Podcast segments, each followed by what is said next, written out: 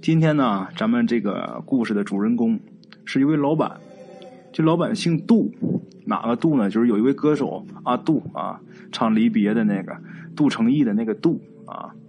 他呢，这个买卖做的不错，这个老板上了正轨了。买卖做到这个阶段，他就不需要每天都盯着了，他就只负责这个战略性的这个事务，就是把大方向啊。老板做到这个份上，那他就空闲时间就很多了。他呢，这空闲时间比较多，他都怎么利用这时间呢？这位姓杜的老板，他有一爱好，他把这时间都投入到他这个爱好上。他特别喜欢摄影。这位老板呢，出这事儿的时候那年呢，四十多岁啊，是正当壮年呢。过去啊，这个男人要是四十多岁，我就觉得很老了。都不用往远了说，就是我小的时候，我就觉得四十多岁的人太老了。可能是那个年代的人呢，也不懂得保养，平均寿命也没有现在长。我就觉得这四十岁好像很老了。但是现在你看啊，四十岁那是正青春、正壮年的时候。那电视里边动不动就播那种广告，一个年过半百的老人。哎呀，我就听着可别扭了。那刚五十，怎么就你就说的就好像这人马上就土埋半截就完事儿了似的，哈，我就不愿意看啊。现在我就觉得三十岁、四十岁啊，这都正青春的年纪，过五十岁开始走下坡啊。人活个八九十岁都正常，所以说呀，四十岁现在在我眼里啊很年轻啊。人有了钱啊，有了时间，有了爱好，那这人过得就很幸福了。这个老板呐，那前面说了，他是一个特别喜欢摄影的这么一人啊。摄影这个东西啊，他喜欢摄影跟别人还不一样，他喜欢拍一些别人去不了的地方。咱打一比方啊，就是说平时他们这些摄影爱好者啊，去西藏，别的人呢都是在哪哪国道边上啊啊，或者是拉萨呀、林芝啊，就是拍一点也就得了，过过瘾就行了。他不是，他到西藏之后，他就非得去这个藏北无人区，啊，当然啊，是因为种种原因，他也没去上啊。但是从这个事儿上，大家就能知道他这人的这个风格是怎么样的啊。咱们话说前年，这位杜老板，他又是闲暇时间啊，出去玩这个摄影。这次呢，他是去这个吕梁山，吕梁山脉啊，在那个山脉附近转。到了吕梁山脉之后，他是越走越深。话说有这么一天呐，他走到晚上八点多钟的时候，他在山里边啊发现一个村子，这也是在他的计划之内。他就想，这个山脉这么深啊，这地方不可能是无人区，肯定星星落落的会有村庄。他也是想着，我走到晚上，我要是能找到村庄啊，我就是在里边借宿那最好。如果要是找不着，我就自己找一地儿。眯一宿就得了。走到晚上八点多钟，他发现这个村子之后啊，他很高兴啊，因为啊，刚才这天呐就已经起风了。以这个杜老板他的经验，他常年在外边走，他有经验。以他的经验来说，这肯定是马上要来雨了。其实啊，他这时候都已经走到这个村子的附近了。他模模糊糊的看见前面有一片建筑，他才知道啊，这是个村子。但是呢，又一点灯都没有。这个村子，他也明白啊，像这种深山里边，有的地方根本就没有通电，或者说啊，他即便是通电了，这个村民晚上也舍不得开灯，所以他认为这很正常，这个村子没有亮很正常，他也就没在乎。等他走近了看啊，这个小村落一共才十几户人家，都是那种特别古老的那种自然村。这个房子啊，基本上都是用石头砌的，没有砖头。过去啊，这种石头篓子房子，那确实是很原始啊。他走到一家门口啊，敲了敲这家的院门，每家都有院子，这院墙也是石头垒的啊。敲敲这个院门，敲了半天，就听里边啊吱扭一声，应该是里边屋门开。他在这个院子外边就大声喊啊：“嘿，老乡！”我是过路的，这要下雨了，我能借宿吗？里边啊，就传来一个声音：“去别人家。”听这个声音呢，甚是不耐烦呢。他也没敢多停，就走到下一家。咱们简短解说，他走了七八家，都是啊，这屋里边院里边啊，这屋门吱扭一声，然后告诉他去别人家。这个时候呢，他又走到这个村子的中部了啊，在这家啊敲了一敲门，他这回是拿手的当当的一拍门，这门自己就开了。他这大门没没上锁，他就大着胆子就迈进去了啊，迈步进院，然后慢慢往院里走，一边走一边喊：“老乡啊，我路过的，这要下雨了，我能在这借宿一晚上吗？”这时候屋里有一个声音说：“在西屋住。”听这声音也挺不耐烦的，但是啊，他也不敢跟人家争辩，他就想，可能是他们这村脾气可能都不太好吧，他们村子里边这人可能都这么横啊。有句话叫“人在屋檐下，你不得不低头啊”，你用着人家了，对不对？人家也不是给你服务的，凭什么对你态度好啊？一想到这儿啊，他自己心里边嗨也就舒服了。我呀，能让我在这对付一宿，别淋雨就行。这要淋雨淋一晚上，非生病不可呀！得了，就往里走吧。听那声音说让他去西屋住，怎么个西屋呢？他这房子也是连三间那种房子。听这个声音是东屋传出来的啊。他这堂屋门也没锁，人家东屋喊这声音说你去西屋。房子的朝向都是坐北朝南。他进了堂屋之后啊，左手边是西屋，右手边是东屋。他进去之后，走到这个西屋门口。这一推门，这门没锁，他直接就进去了啊！进去之后啊，把他给呛够呛。怎么呢？全是尘土，就好像啊，这很久没来过人了。在那找一地方啊，先坐下，这屁股先搭个边儿啊，也不知道自己坐那是哪儿，是床啊，是椅子，是凳子的，不知道。反正有这么一东西，木头的，先坐着。坐在那儿啊，他自己就觉着心神不安。为什么呀？这时候这环境。啊，这么破旧的房子，颇有一番荒村古庙的感觉。但是没，这的确是房子啊，窗户门这都好好，就是灰大点但是一想想，哎呀，不对呀！刚才他在这个村里边啊，他走路敲门敲了这么久，怎么除了回答我的声音以外，什么声音都没有呢？一点声音都没有。就是他的村子比较偏僻啊，那肯定每家都得养个鸡鸭鹅狗啊，对不对？我在外面一叫门的话，那狗肯定得叫啊，鸡鸭鹅也得有动静啊，那怎么就一点声都没有呢？自己越想越不对，这时候他在屋里就坐不住了，他就要走。他刚要起身走的时候，这大雨下来了。这雨一下来，这杜老板他心中这个疑问也下来了，他心想啊。这么大的雨，这个村民他肯定是要有反应的，因为这个农家呀，你外面要么晾点衣裳，晾点什么农作物，比如什么玉米呀或者什么东西在外边晾着。这一变天的话，这雨来的这么急，肯定得有村民起来啊，散这些东西或者收衣服啥的，肯定会有声音。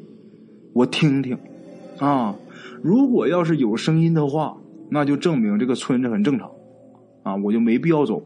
如果要是没有声音，那我就是冒雨，我也不能在这住了，我必须得走，啊！这雨一下来之后啊，他这一听啊，真有反应。他呢也的确在这住了一宿，不过啊，跟他前面设想的完全不一样。怎么回事呢？这个雨呀下来有五分钟之后，这个村子里边还是没有一点声音。这个杜老板他就站起来起身就要走了。这时候啊，他一起身，那自然肯定就能看见这个窗户外面了。这个房子啊，它原本这个窗户上应该是没有玻璃，就是那种糊纸的那种老的那种窗户。但是年深日久，这个纸早就没了，所以呢，他可以透过这个窗框看到外面的场景。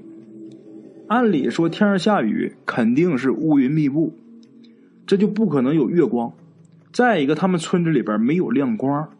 按理说，他往外看的时候，可能也就看到黑压压一片，不可能有别的东西。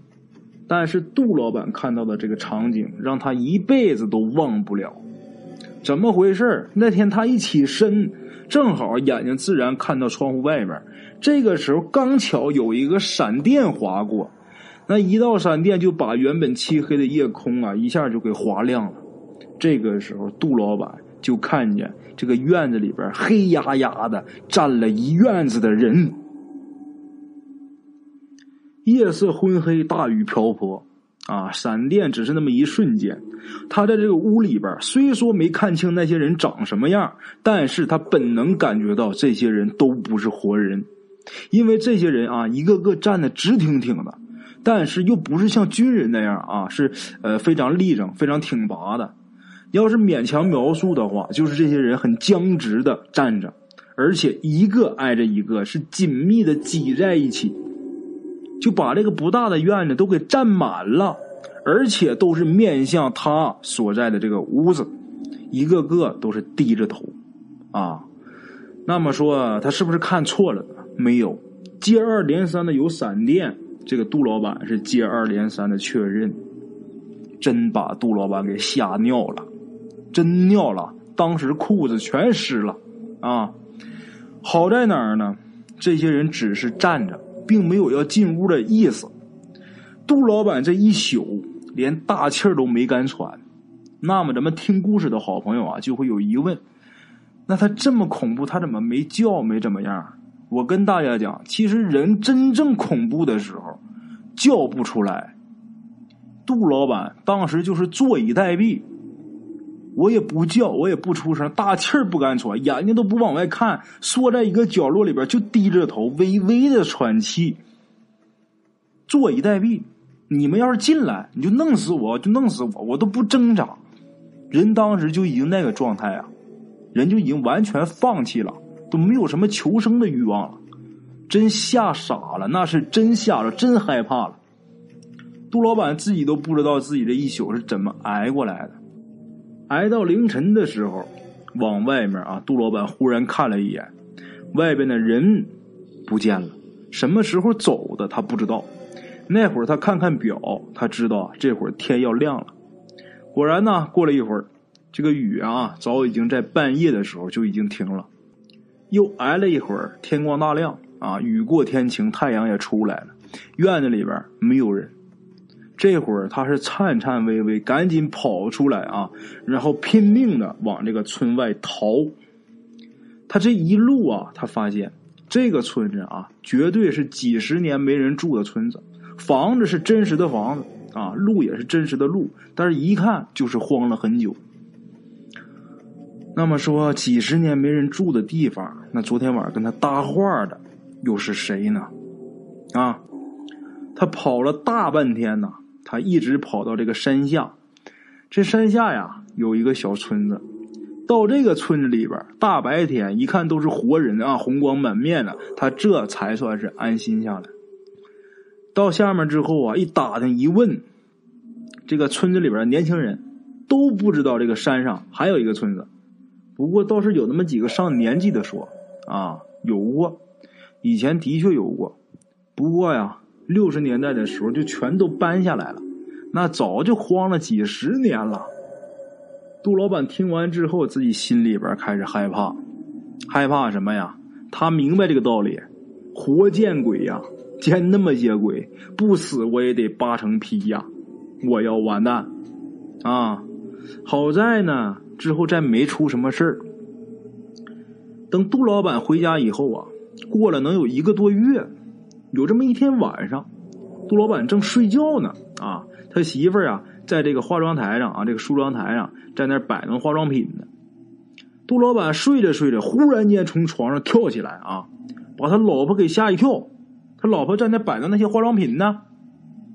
跳下来之后，这杜老板就喊：“他们来找我了！”喊完之后就往外边跑。他媳妇儿也不知道怎么事啊，就瞪着眼睛愣着看着他往出跑，也没站起来追，因为没反应过来，不知道啥情况。这杜老板往出一跑啊，跑到客厅就咣当一声就栽倒了。他往这地上一摔，有声音呐。他媳妇儿这才反应过来，赶紧过去吧。一看自己老公啊栽倒在地上，人昏死过去。然后他是赶紧打幺二零啊，幺二零来了之后把人送到医院。到医院检查完之后啊，就发现这人没什么毛病，但是呢，就是不省人事，就是昏睡，也没什么毛病。在医院得折腾得有半个多月啊，钱也是没少花，但是人家也不差那俩钱但是怎么花钱不管事人就是不行。从这个医学角度啊，实在是没有办法来解决这个事儿了。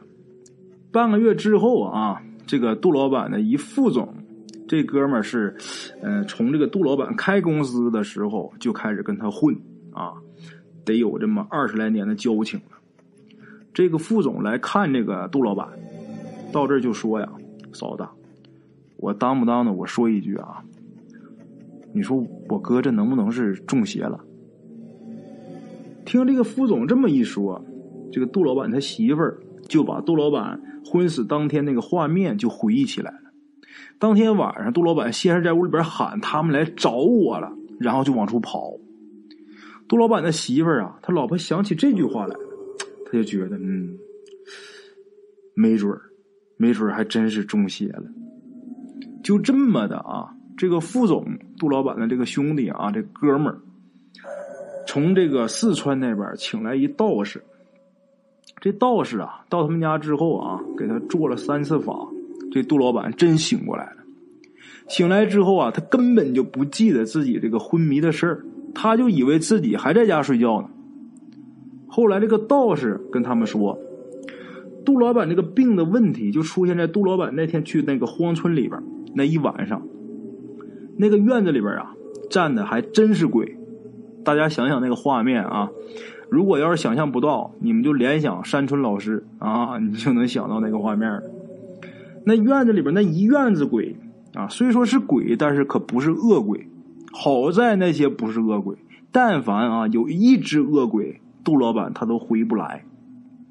杜老板当时啊没有出屋，这些鬼也没有想进屋害他的意思，所以这个杜老板平安的回来了。但是即便这样，他也沾了很多鬼气，沾了很多阴气呀。回来之后啊，他这一忙一工作啊，这一累，这个病就发作了。道士说呀，这个杜老板这个病就如同外感风寒啊。他这个病还有一名词，叫外感阴寒。这个事儿啊，如果要不是说他回来这个忙啊，工作压力大，他可能这个身体啊，自己要是好好养几天，也就把这阴寒也就去掉了。但是呢，他这一忙一累，这病就发作了啊。这也不是那些鬼啊真的来找他了。那他往出跑的时候，为什么喊啊？这个他们来找我了，是因为这件事给他的心灵触动太大了。所以他才这样。